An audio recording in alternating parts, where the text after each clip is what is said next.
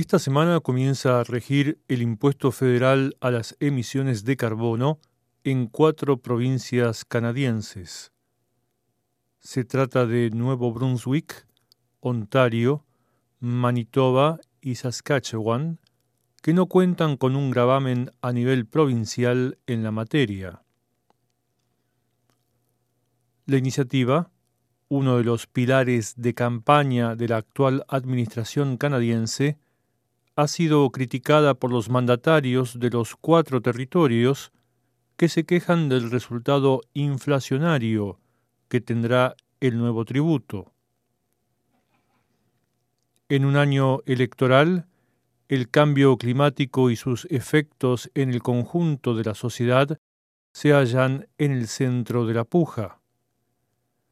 Más detalles en el reportaje adjunto.